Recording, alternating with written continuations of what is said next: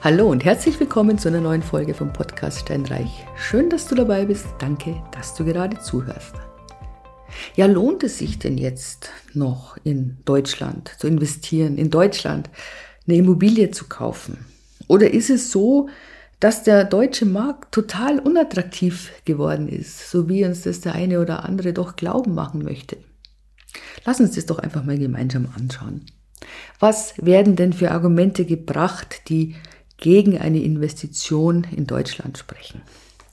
Eines der Argumente ist, die Immobilien sind zu teuer, die Baupreise zu hoch, die Grundstücke ebenfalls überteuert. Ich meine, unstrittig ist, die sind in den letzten Jahren sind die extrem gestiegen. Ich habe dir schon mal erklärt, Immobilien gehen in Wellen. Gewohnt wird seit Tausenden von Jahren. Die waren mal billiger, mal teurer. Anfang der 90er war der Immobilienmarkt in München hoch, dann ging es runter und es hat Jahre gedauert, wirklich viele Jahre, bis man wieder auf diesem Niveau war von 92 oder von 90. Dann ging es allerdings steil nach oben. Also man kann auch die eine oder andere Durststrecke zu überwinden haben. Und jetzt im Moment sind die Immobilien ja wirklich brutal im Preis eingebrochen. Das muss man echt sagen es kommt darauf an, wo sie ist, ganz klar, wie der Zustand der Immobilie ist, aber generell haben wir wirklich einen extremen Preisrückgang. Und ganz ehrlich, wenn ich mir die ganzen Hauptstädte in der Welt anschaue und schaue mir die, die Preise in Berlin an, da kann ich nur sagen, armes Berlin. Da sind die Preise weit hinten, hinter den anderen Hauptstädten. Also Markt überteuert sehe ich nicht. Dann heißt natürlich zu hohe Zinsen ja, ich meine, wir haben jetzt doch einige, die diese Welle geritten sind in den letzten Jahren, die gut geritten sind, keine Frage, und sich da ein kleines oder großes Vermögen aufgebaut haben und die jetzt entsetzt die Hände über den Kopf schlagen und sagen, boah, ich kann mir das ja gar nicht mehr leisten.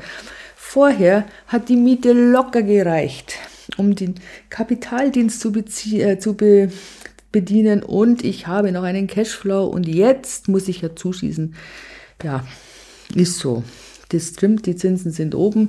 Aber ganz ehrlich, wir sind bei 4% bei 10 Jahren. Hey, das ist nicht so viel. Natürlich ist es viel gegenüber 20 und, und 22. Aber es ist im Mittel, im jahrzehntelangen Mittel ist es nicht so viel. Und mit dem Steigen der Zinsen sind auch die Immobilienpreise wieder ein bisschen zurückgegangen. Natürlich ist es nicht so ganz die Waage, das stimmt schon. Aber ganz ehrlich, eine Immobilie ist eine Kapitalanlage. Das heißt, mit 110 Prozent Finanzierung eine Immobilie zu kaufen, ich weiß es nicht, das ist das ist auch nicht normal. So, so, muss ich sagen. Es ist doch nicht normal. Kapitalanlage heißt, du hast Kapital und legst es an. Natürlich hast du die Hebelwirkung. Wenn du jetzt das Fremdkapital aufnimmst, das ist ja auch gewollt und so weiter.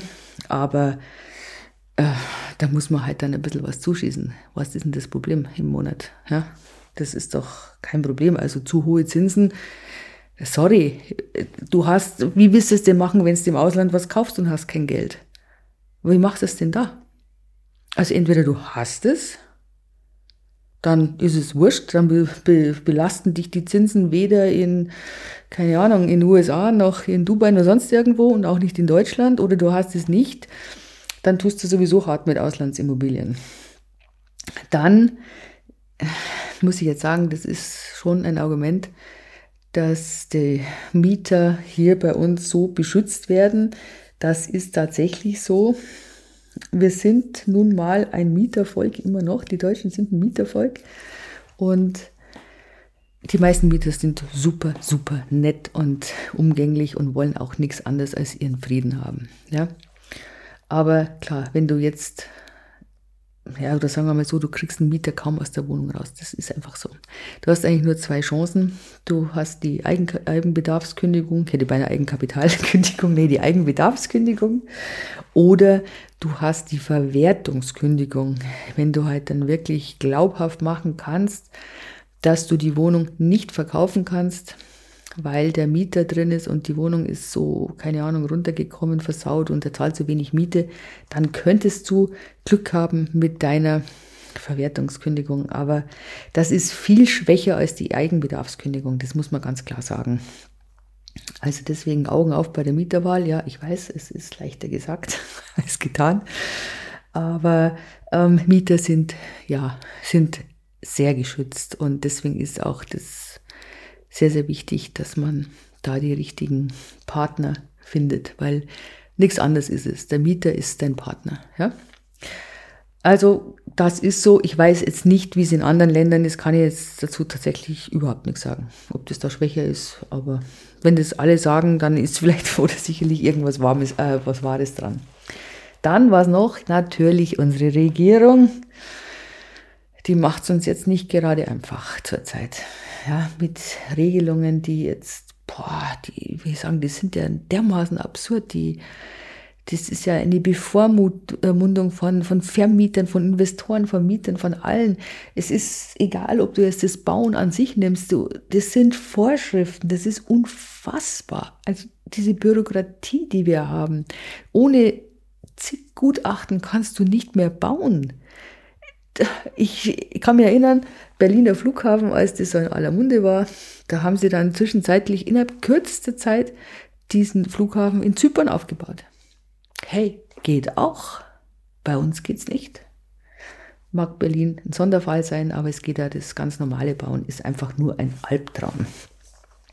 Dann dieses Heizungsregelungsgedöns. Ich darf gar nicht dran denken, weil ich könnte da wirklich im Strahl kotzen, muss ich ehrlich sagen. Sowas von unausgegoren und von, von sowas von dumm. Ich weiß gar nicht, wie ich, wie ich das formulieren soll. Das ist unfassbar.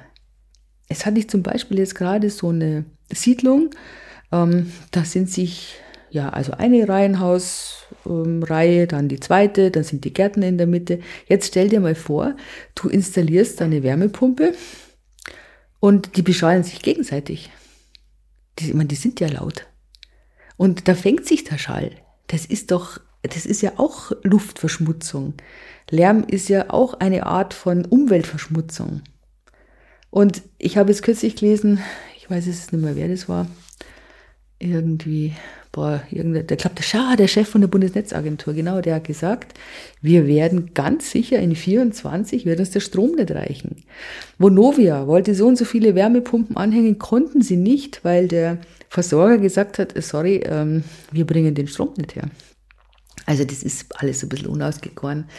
Das ist tatsächlich so, dass das nicht sehr attraktiv ist für Immobilieneigentümer. Also das, ja, stimmt. Aber ich ganz ehrlich, ich habe einfach die Hoffnung nicht aufgegeben, dass der gesunde Menschenverstand letztendlich siegt. Und so wie es ausschaut, ja, ich glaube, es wird nicht so schlimm werden. Das machen muss man was, gar keine Frage nicht. Und ich glaube wirklich, wir werden damit leben können. Hoffe ich mal zumindest. So, das sind jetzt die ganzen Argumente, wo es heißt eben, ach nee, und dann habe ich das Wichtigste vergessen, was ja durch aller Munde geht. Lastenausgleichsgesetz der große Schrecken, die ominöse Wolke, die über uns schwebt, die Enteignung, das Zahlen müssen. Immobilien sind Immobilien. Das ist das Wesen einer Immobilie. Das ist ein Vermögenswert, den ich nicht in die Tasche stecken kann, so wie Gold. Ich kann das auch nicht verstecken, so wie Krypto. Ich kann nichts machen. Das steht da, das liegt da es gehört mir und es ist jederzeit dem Zugriff von dem Staat ausgeliefert. Mal ganz profan gesagt. Wir hatten ja jetzt den Sensus, wir hatten jetzt diese Neuregelung der Grundsteuer. Also das ist alles was, wo ich mir auch denke, hey, die haben doch alle Daten. Ja, jetzt wird nochmal alles neu aufgedröselt. Der Staat lässt sich das praktisch auf dem Silbertablett servieren, die, die Daten. Und ich kann dir gleich sagen, 80 Prozent sind falsch. Habe ich jetzt schon bei Kunden von mir einiges gesehen, die haben einfach die Bruttogrundfläche genommen als Wohnfläche. Hallo? Viel zu groß, die zahlen viel zu viel, konnten jetzt nur Einspruch erheben, das war noch ganz gut. Aber ich möchte nicht wissen, wie viele das gemacht haben. Unwissentlich falsche Angaben. Ja, also aber das nur nebenbei. Aber jetzt mal ganz kurz, was ist denn diesen, dieses Lastenausgleichsgesetz? Das ist ja 52 eingeführt worden mit dem Ziel, eine Entschädigung an diejenigen, also an die Deutschen zu bezahlen, die im Zweiten Weltkrieg die Vermögensschäden und einfach die großen Nachteile erlitten haben. Also denkt doch mal bitte an die ganzen Flüchtlinge, an die Sudetendeutschen, an die ganzen, die aus Schlesien gekommen sind, die, die, diese riesige Truppe an Vertriebenen, die einfach gehen mussten und nichts mehr hatten, überhaupt nichts mehr. Spätheimkehrer oder diejenigen, denen einfach alles zerbombt worden ist. Und da wurde eben dieser Lastenausgleich eingeführt. Und es betraf alle Deutschen, die über ein sogenanntes erhebliches Vermögen verfügten. Und in erster Linie waren es natürlich Immobilien, ganz klar. Und die waren ja auch da. Es gab einen Freibetrag in Höhe von 5000 D-Mark. Das war damals schon viel Geld, so ist es nicht.